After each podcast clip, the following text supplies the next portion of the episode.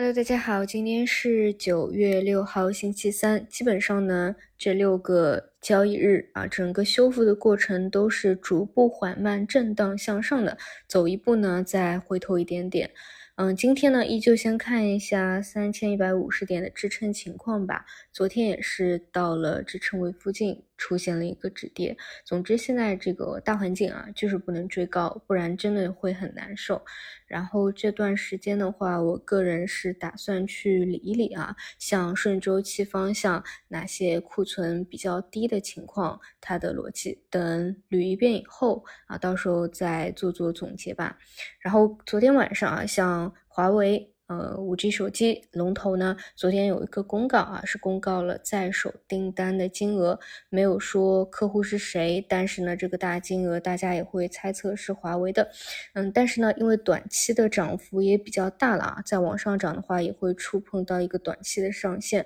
所以可能还是横盘吧。那资金会不会去挖掘同方向的其他标的？延续这个方向的持续性，我觉得还是偏短期热点方向可以去看一下的，因为这个方向确实是一个好方向，而且呢，呃，像我们。就前两天总结的嘛，华为家啊，但凡是华为家，尤其是做的好的啊，你去比一比他们这些龙头啊，这个题材走的持续性和龙头股的一个高度，现在相比呢，确实还不算多啊，但奈何呢，就是现在的市场还非常弱嘛，而且呢，还是会受到像北向资金啊、啊汇率啊各种影响。然后量呢也是时不时的不稳定啊，所以没有哪个方向持续性特别好，嗯，但本身这个方向应该是还是非常不错的，所以总之就是不追高啊，在这个前提之下，嗯，还是看一看分期分化以后能不能够继续延续吧，包括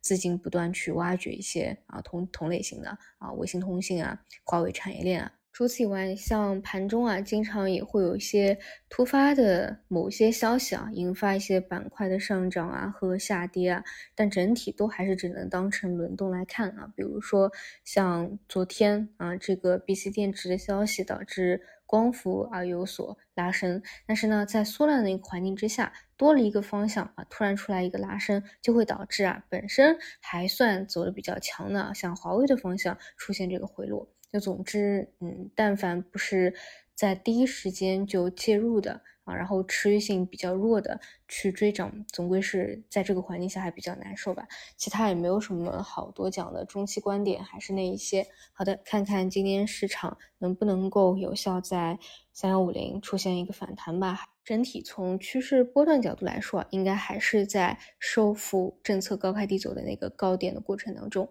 好的，那么我们就中午再见。